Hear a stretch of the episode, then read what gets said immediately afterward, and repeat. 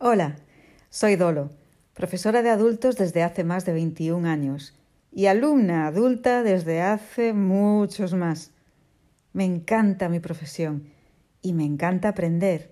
Por eso te presento el podcast sobre el alumno de más de 40, de más de 50, 60, 70, 80, 90 años.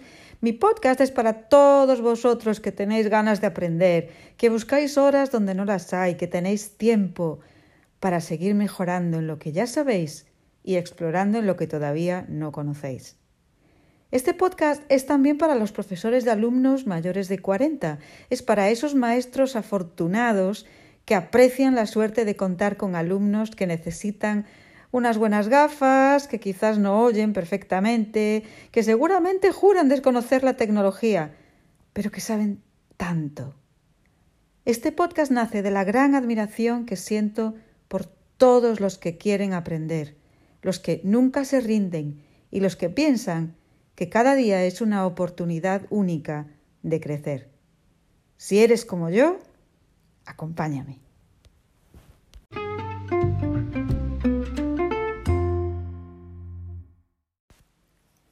Hoy vamos a escuchar a un farmacéutico, químico, chelista, soldador eléctrico y tantas cosas más. A los 25 años aprendió a tocar el cello. Seguramente, dice Antonio, porque la música ya estaba en el corazón. También aprendió checo, porque necesitaba comunicarse. Si el tiempo, capacidad, acción y necesidad le parecen adecuados, no duda en asumir cualquier reto.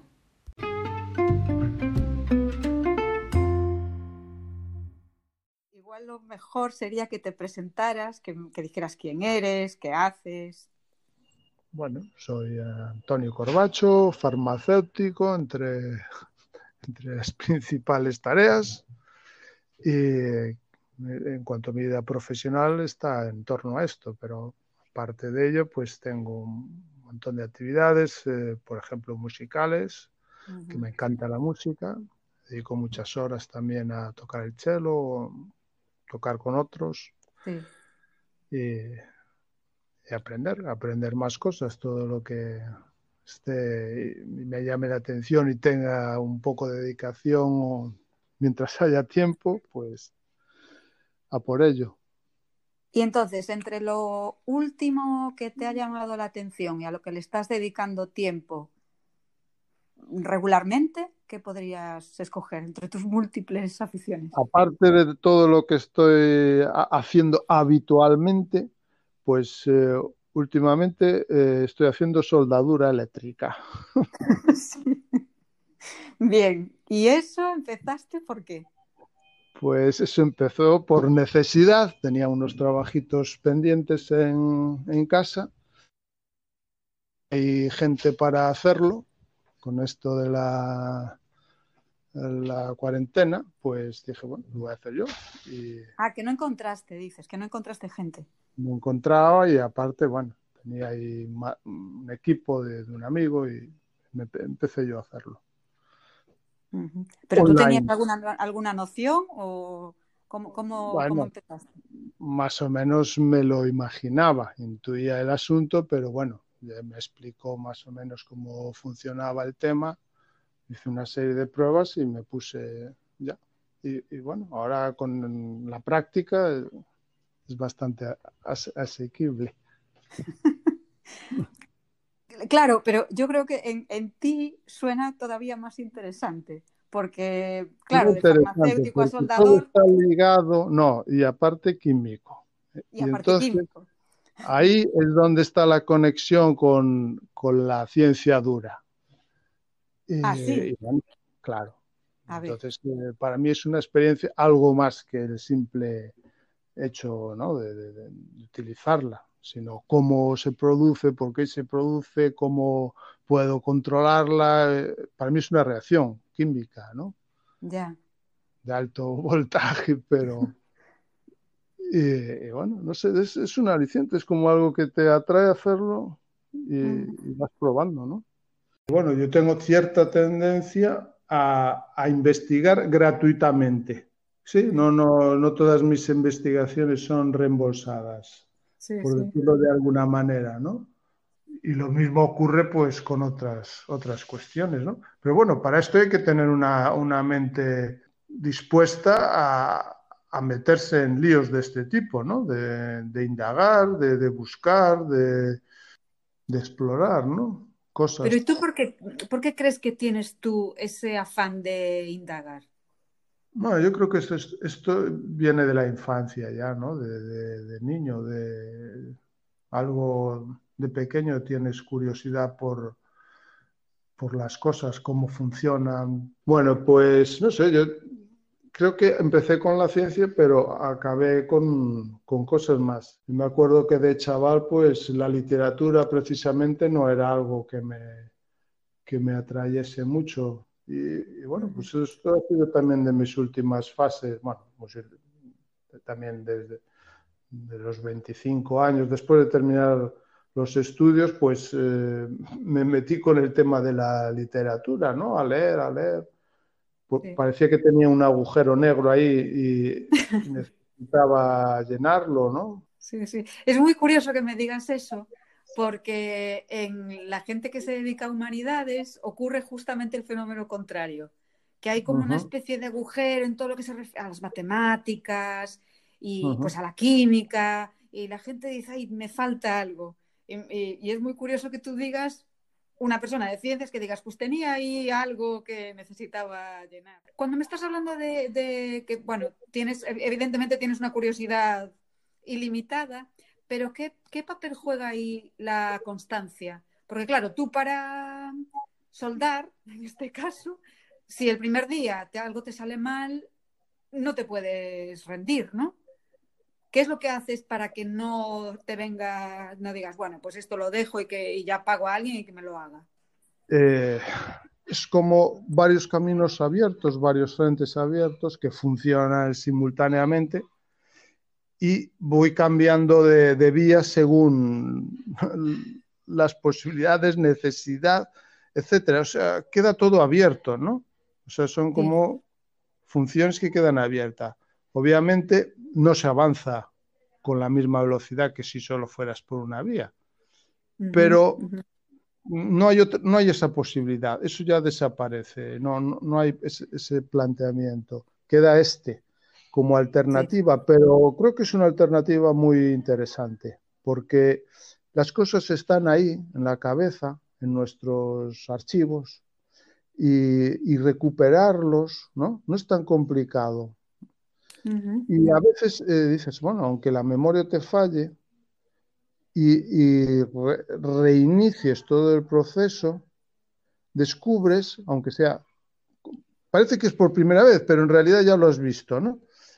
Y, y sin embargo hay, hay, una huella que queda ahí y que te, te, te guía, ¿no? Te, y, y, aprendes igual, ¿no? Yo, esto de la soldadura, por ejemplo, que estábamos hablando, eh, estuve soldando unas cuantas, varias cosas durante unos días, luego lo dejé, luego lo retomé estos días, pero lo fundamental está ahí. Y, y, es como si vuelves a ensayar y ya tienes otra, otra capacidad de, de acción. Obviamente, si hubiera estado soldando toda esta época, bueno, toda esta temporada sería ya un maestro, no sé. Pero bueno, no, ese no es me, me, lo que más me preocupa, ¿no? O sea, sí, sí, sí. O sea, tú no querías que... llegar a maestro soldador. No, ¿no? tú querías ser, no. ser, capaz de hacerlo. Eh, ser capaz y, y, y, utilizarlo y ver, joder, ¿y cómo es posible? ¿En qué se basa esto? ¿Cómo, cómo puede funcionar? eh, hasta dónde puedo llegar con soldando esto, aquello. Eh, ves, experimentas la soldadura, ¿no? las, las terminaciones, cómo, se, se, cómo quedaron, cómo es posible esa, eh, cerrar los huecos o rellenarlos, eh, en fin, no sé, es muy interesante para mí. Hombre, o sea, realmente suena mucho una... más interesante de lo que yo, de lo que yo creía. Realmente yo lo que estoy deduciendo de lo que me cuentas es que aprender para ti tiene muchos significados. Es a veces simplemente por, eh, por, por, aprender. Aprendes porque te gusta aprender, ¿o bueno, no? Aprendo por, primero porque me gusta experimentar el aprendizaje ah, vale. para conseguir determinada meta, ah, voy a aprender inglés, ¿no? De puta madre, voy a aprender. No, ahora a mí, o sea, eso sería en la época de, estudiante, ¿no? Tengo que aprobar el curso y tal, no. Ahora mi meta no es un, logro X, sino que realmente me lo paso pipa haciéndolo, ¿entiendes? Me paso bien haciéndolo, estudiando, o sea, eh, es el, el camino en sí mismo, no el, la meta, ¿no? Pero en el, mismo camino hay resultados eh, satisfactorios, ¿no? o sea, puede ser que me, pues obviamente que hacían soldando y tal, salieron varias veces mal, ¿no? No, no me, eso no me importa. Es, es en sí mismo un, interesante. ¿Y cómo falló esto y por qué se soltó y, por qué hay escoria aquí, porque esas preguntas en, sí mismo me producen en cómo es posible que se soltó o no. ¿Entiendes? ¿Eso lo aplicas igual cuando estás aprendiendo una lengua extranjera? Pues también. Tú sabes que empecé a estudiar checo, ¿no? Cuando conocí a Renka. En mi caso, que iba todos los veranos allí, y, bueno, y voy, ¿no? Pues estás eh, dos semanas, tres semanas, y no poder decir nada, eso para mí es eh, horrible. O sea, yo tengo que poder ir a comprar, eh, hablar con un tipo, decir algo, yo qué sé, cualquier... Y al mismo tiempo, para mí, ¿cómo estudié checo? Como una investigación también. Gramaticalmente se, se forma esto en, una lengua eslava y, en, nuestro, en nuestra lengua latina se hace de otra forma. ¿Cómo es posible? No? Yo intento aplicar siempre las palancas de, la ciencia. ¿no? Pues en el fondo soy un hombre de ciencia. Claro, esto no funciona siempre, ¿no? Hay, cosas que, se, nos va de la mano. Claro, pero precisamente tu, tu enfoque era muy diferente porque tú analizabas la, forma, la gramática, entonces, claro, todo ese esfuerzo que tu cerebro estaba haciendo te cansaba. Es más, yo, mi esfuerzo gramatical me lleva a construir después. A mí, según me parece que debería funcionar.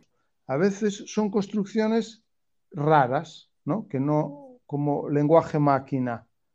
Y dices, ¿cómo es posible que ¿Por qué? Porque eso no está en el día a día, no es lo habitual, no es esas... Y yo creo que un poco le pasa lo mismo a la música, ¿no? La música la puedes analizar al máximo, pero siempre queda algo, no, no es música máquina, es música del corazón, ¿no? Lo que funciona, lo que entiende, lo que está en la nube de la gente, lo que realmente transmite, ¿no? No, no tanto análisis. Eh, yo, creo, yo creo que se ve muy claramente que tú disfrutas. Entonces, si tú lo disfrutas, entonces el consejo que tú le darías a alguien que te dijera ahora, uff, tengo que aprender X y es que ya soy muy mayor y es que, es que no, no me veo, no tengo ya memoria. Es como dejar de fumar, ¿no? O sea, primero tienes que querer, ¿no? si no quieres dejar de fumar, no, no hay método que te deje, que, lo evite, ¿no? O sea, es, el punto primero. Quiero, quiero mirar esto, quiero hacerlo. O sea, quiero eh, aprender a soldar, o quiero aprender checo, o quiero y te dirá, es muy crudo, ¿sabes? Tienes cincuenta y pico años, no tienes ni flowers y no tienes tiempo, no 80.000 condicionantes para no o, o handicaps para no, aprender a esa edad, ¿no? Pero si tú dices, no, a mí me da igual, mira, yo quiero aprender, tengo tiempo, tengo ganas y aprender lo que sea. Me da igual mm. la cantidad. Mm, aprenderé y en ese proceso, una vez dices sí, eh, después intervienen lo que disfrutas con ello, ¿no?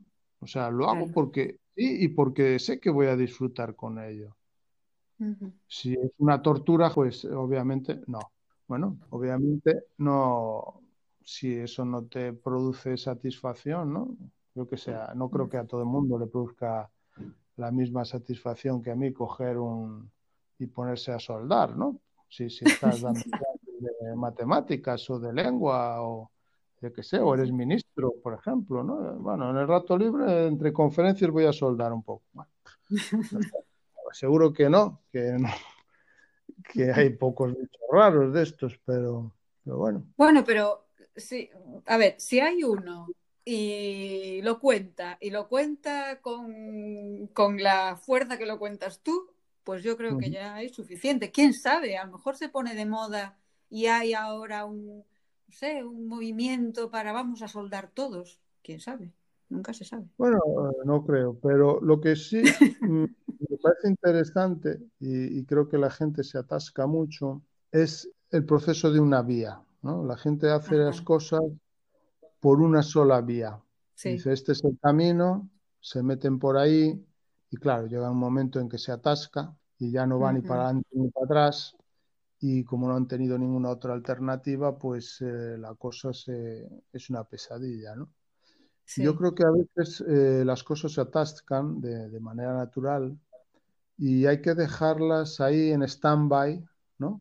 Y seguir por procesos eh, paralelos, alternativos, y luego la mente se encarga, ¿no? E, esta, esta diversidad de pensamiento en la mente después ayuda ¿no? a, desatascar el vagón que está en la vía muerta, porque eh, lo ve desde otra perspectiva, ¿no? Es como, es que tú te fuiste por el, el, camino de máxima energía. Hay otro aquí al lado que fluye perfectamente. Muchísimas gracias por darme tu tiempo. Hasta pronto.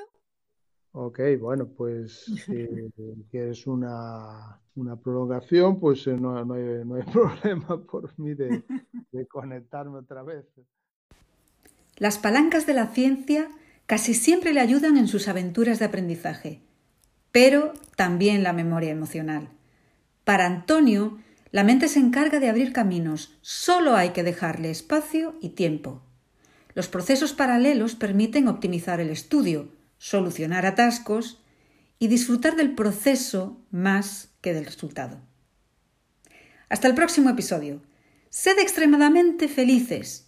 Regalaos una gran sonrisa y nos volvemos a escuchar muy pronto.